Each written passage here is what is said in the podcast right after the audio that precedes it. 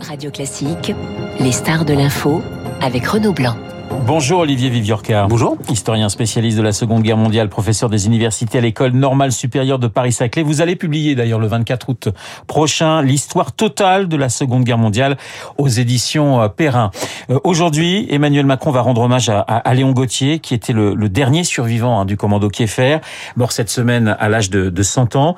C'est une page qui se tourne et, et, forcément c'est un moment émouvant lorsque disparaît, j'allais dire, le, le, dernier acteur de, de, de ce débarquement côté français. Oui, bien sûr, c'est une page émouvante, c'est une page importante, mais je crois qu'il ne faut pas non plus euh, majorer euh, l'importance de cet événement parce que la mémoire du débarquement n'a pas été une mémoire incarnée en France. Je m'explique. Euh, la mémoire de la déportation, la mémoire de la résistance est bien passée par des témoins, de grands témoins. Pourquoi? Parce que ces témoins parlaient à la télévision, ces témoins allaient également dans les classes, dans beaucoup de lycées. Euh, Raymond, Lucie Aubrac, euh, ce sont des figures familières. Le débarquement, et pour cause des 177 Français engagés, n'a jamais eu cette mémoire incarnée. La mémoire du débarquement, c'est-à-dire le souvenir que nous en avons, passe beaucoup plus, me semble-t-il, par les films, Le Soldat Ryan, Le Jour le plus long, les commémorations depuis 1984, bien sûr, les musées, beaucoup plus que par une incarnation, même si Léon Gauthier a été l'une de ces incarnations. Alors vous nous rappelez quand même, euh, Olivier Viorca, qui était euh, Kieffer et qui étaient ces hommes finalement, ces quelques hommes engagés. ils sont engagés du côté anglais, hein, on est bien d'accord. Alors c'est un petit peu plus compliqué, mais vous avez bien raison de souligner cette pomme de discorde qui va expliquer la vindicte du général de Gaulle. Oui, on va y revenir un petit peu plus tard. Donc euh, ce sont en fait des fusiliers marins, donc des, des troupes d'élite de la marine, qui, à partir d'avril 1942, vont effectivement, au titre de la France libre, être incorporés à une unité britannique, c'est-à-dire suivre l'entraînement des euh, commandos britanniques, d'une part, et ensuite opérer sous commandement britannique. Les, avant le avant le 6 juin, ils sont opérationnels dans quelle partie du d'Europe? Est-ce qu'il y a eu des opérations menées par euh, les hommes du commando Kieffer Non, à ma connaissance, non. Il, il, faut se rappeler que cette France euh, libre a du mal à combattre. Euh, en effet, son domaine d'intervention, c'est d'abord et avant tout l'Afrique, hein, à partir du Tchad. Et donc, beaucoup de Français qui, enfin beaucoup, les rares Français qui ont rejoint Londres, brûlent dans, dans des coudres c'était le cas, par exemple, de Daniel Cordier, le futur secrétaire de Jean Moulin. Et eh bien, malheureusement pour lui, il attend, il attend comme Godot. Il n'y a pas d'opération militaire, hein. Et donc, euh, il ronge son frein. Et, et c'est un petit peu ce qui se passe pour les, les hommes de Kiffer. Jean Moulin, dont on célébrera la, la mort euh, demain d'ailleurs, hein, puisque effectivement il a 80 ans, il mourrait entre entre Paris et, et, et Berlin.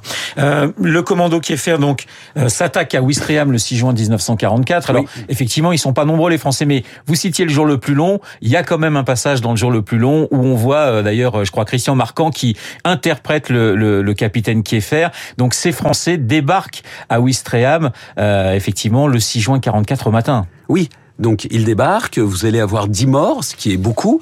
Alors il faut rappeler que le débarquement, contrairement à ce que l'on croit, n'a pas été un bain de sang. Vous avez eu 2,8% de pertes là où les états-majors en attendaient 7%. Mais pour les premières vagues... Un peu plus de 10 000 morts, à peu près, c'est ça 10 000 morts, disparus, blessés. Donc voilà, c'est... Euh, quand même, faut se remettre dans le contexte. Juste un mot, hein, pensons à Stalingrad, pensons à la Première Guerre mondiale. Euh, le 6 juin à, 14 h les cinq plages sont prises. Ça, ferait rêver un général de la, de la guerre de 14.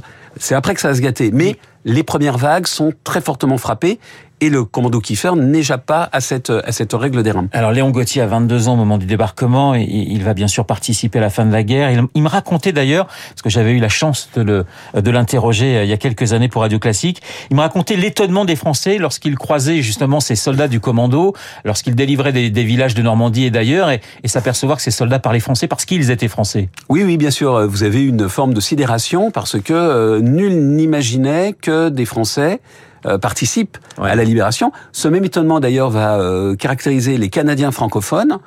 Euh, plus rares que les que les que les anglophones, car le Québec a été très pétainiste, mais le régiment de la Chaudière a été plébiscité par les Français qui ont, ont reconnu leurs cousins québécois. Est-ce que pour vous, Olivier Villorca, vous qui êtes un spécialiste de la résistance, vous les considérez quand même comme des comme des résistants ces, ces soldats du commando Kieffer Alors écoutez, euh, si vous voulez, lorsque l'on parle de résistants, on a tendance à opposer résistants à collabos. C'est-à-dire on a les bons et les gentils. Donc bien évidemment, ils sont du côté des bons, ils sont du côté du, du bien et pas de la force obscure.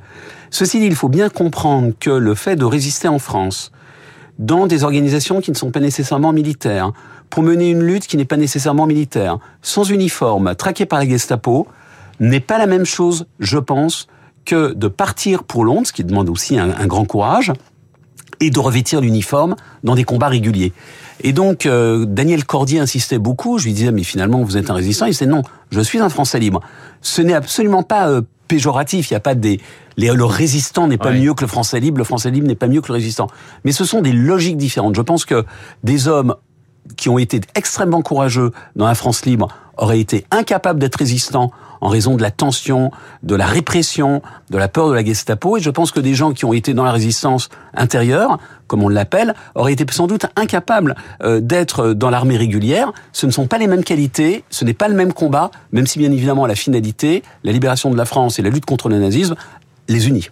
Alors aujourd'hui à midi, le chef de l'État va donc euh, célébrer la mémoire de, Léon Gauthier, la mémoire du commando Kieffer. Ça nous semble naturel, mais ça l'a pas toujours été, hein, Olivier Viverkia, parce qu'au départ, euh, les hommes du commando Kieffer, ben, on, les oublie presque volontairement. Alors vous savez que le, général de Gaulle est, un très grand homme, très très grand homme. Mais il ne faut pas oublier aussi qu'il était capable d'une certaine mesquinerie. Et euh, cette mesquinerie mémorielle a frappé les hommes du commando Kieffer. Pourquoi? Parce qu'ils avaient le, euh, le front d'avoir combattu ce commandement britannique. De toute façon, De Gaulle n'aime pas le débarquement en Normandie.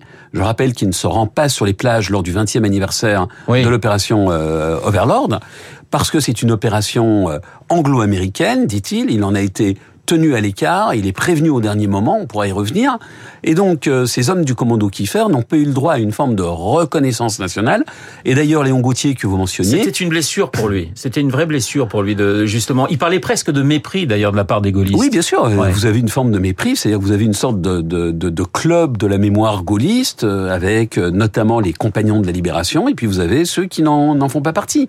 Et donc, pour des hommes comme Léon Gauthier, qui n'a reçu sa Légion d'honneur qu'en 2004... C'est quand même Incroyable. C'est quand même très tard. Incroyable. 2004. C'est un peu, oui, c'est un peu, c'est un peu une blessure. Alors ensuite, la République, bonne fille, s'est rattrapé puisque euh, il, a grimpé et que euh, Emmanuel Macron l'a décoré euh, comme grand officier en 2021. 60 ans. On lui donne la, Légion d'honneur 60 ans après avoir débarqué. Voilà. Ouais, voilà. Donc il y en avait pas beaucoup. Il y en avait pas beaucoup. Donc effectivement, De Gaulle a été a été assez mesquin, me semble-t-il, sur ce côté, mais sur d'autres éléments aussi. Hein. Je vous rappelle que le tunnel sous le Mont Blanc, me racontait euh, Christian Pinault, euh, œuvre de la quatrième République. Lorsque De Gaulle l'inaugure, Christian Pinault est invité, mais pas la délégation italienne. Hein. Ouais. Il y a cette phrase d'ailleurs de euh, Saint-Exupéry qui disait De Gaulle, un Français qui se prend pour la France. Bon, on sentait qu'effectivement, c'était pas tout à fait sa tasse de thé. Mais vous le rappeliez effectivement, il y a en 1964 pour le 20e anniversaire du débarquement, on a fêté les résistants bretons, on n'a pas fêté le débarquement en Normandie.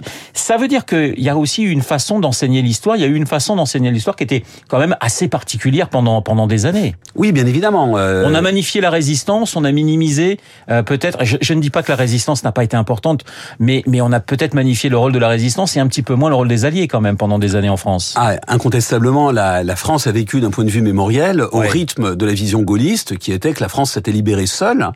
Euh, c'est le sens, ce, ce, ce jalon mémoriel est posé dès le 25 août 1944 dans le merveilleux discours du général de Gaulle, Paris libéré, Paris outragé. voilà, mais un, un, tout petit mot sur les Alliés.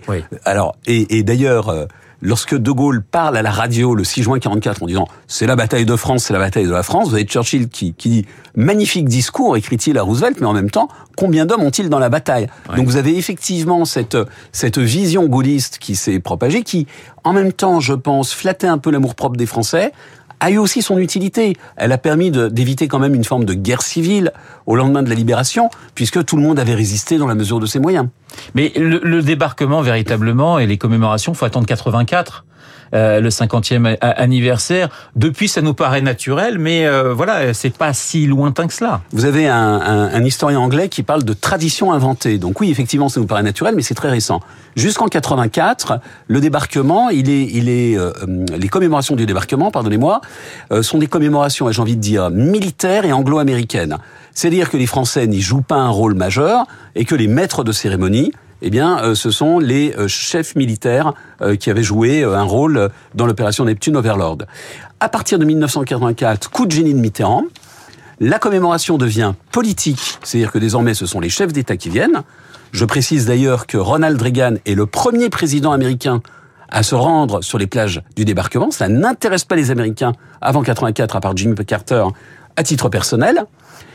Autre coup de génie, ce débarquement, il ne Eisenhower s'était pas rendu sur les plages du débarquement euh... En tant que président, non. Non, mais, mais oui. En tous les cas, il s'y était rendu en 44, je vous rassure. Oui, hein. oui. Bien. Et donc, euh, et donc, euh, autre autre coup de génie, Mitterrand ne présente pas cette opération comme une opération militaire.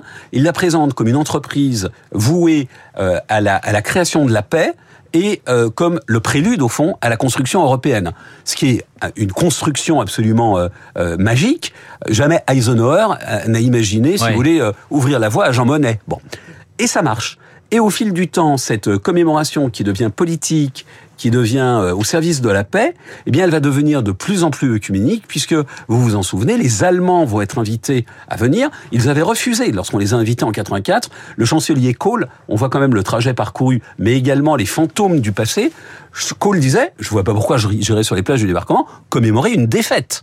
Et c'est bien ainsi que dit invasion, l'invasion, avait été perçue par euh, par les Allemands. Et vous allez avoir également les Russes, alors que avant 1984, on est quand même dans un mode de commémoration qui est un mode de commémoration de guerre froide. Je pense qu'il y a aussi l'idée un peu subliminale des Anglo-Américains de montrer que, un, il y a une alliance, et que deux, cette alliance, elle est capable de projeter 150 000 hommes en une journée pour intervenir militairement sur le continent. Peut, que pense l'historien que vous êtes, Olivier Viviorca, justement de, je vais pas dire détournement, mais cette façon dont les politiques euh, se servent de temps en temps de, de, de l'histoire et de certaines pages d'histoire? Écoutez, euh, je dois vous dire qu'il y, y, y a, deux éléments. Il y a un élément euh, positif qui est que Aujourd'hui, par exemple, on peut être content qu'au travers de la figure de Léon Gauthier, on rappelle quelques vérités euh, essentielles. Tous les Français n'ont pas euh, cru euh, que Vichy était merveilleux, que l'entreprise de servitude de Philippe Pétain était magique, et ont préféré effectivement continuer à se battre. C'est bien de le dire, surtout aujourd'hui. De l'autre, effectivement, vous avez des récupérations, je ne parle pas du président Macron, mais des récupérations qui sont tellement lamentables, des politiques mémorielles qui sont tellement... Cela étant, dans le discours de, de tout à l'heure, on va chercher la petite phrase qui aura un rapport avec ce qui s'est passé. Hein. Bien sûr, mais ça c'est un travail de journaliste, pas d'historien. Je vous laisse à vos, à vos bases œuvres. Euh, Merci. mais ce que je veux dire, c'est que euh, lorsque vous avez eu... Euh, euh, la, moi, je me souviens de cet hommage à Guy Moquet, euh, organisé par Sarkozy, qui, qui ne ressemblait à rien. Quand vous avez eu euh, la célébration organisée par euh, François Hollande, euh, qui, de mon point de vue, voilà, pour envoyer dos à dos la droite et la gauche, qui, qui vraiment manquait vraiment de grandeur, ce, spectacle de, de, de Wistreham. Voilà, oui, donc vous avez des formes de récupération qui sont effectivement, de mon point de vue, choquantes et qui, et qui aussi n'aident pas à prendre la mesure du phénomène. Voilà bien le problème. Merci beaucoup Olivier Viviorca d'avoir été ce matin dans le studio de Radio Classique, historien spécialiste de la Seconde Guerre mondiale. Votre livre sort le 24 août, hein, Histoire totale de la Seconde Guerre mondiale et c'est aux éditions Perrin. Merci à vous. Merci d'avoir été mon invité. Il est 8h30 sur l'antenne de Radio Classique. Dans un instant, Lucille Bréau qui n'est pas encore en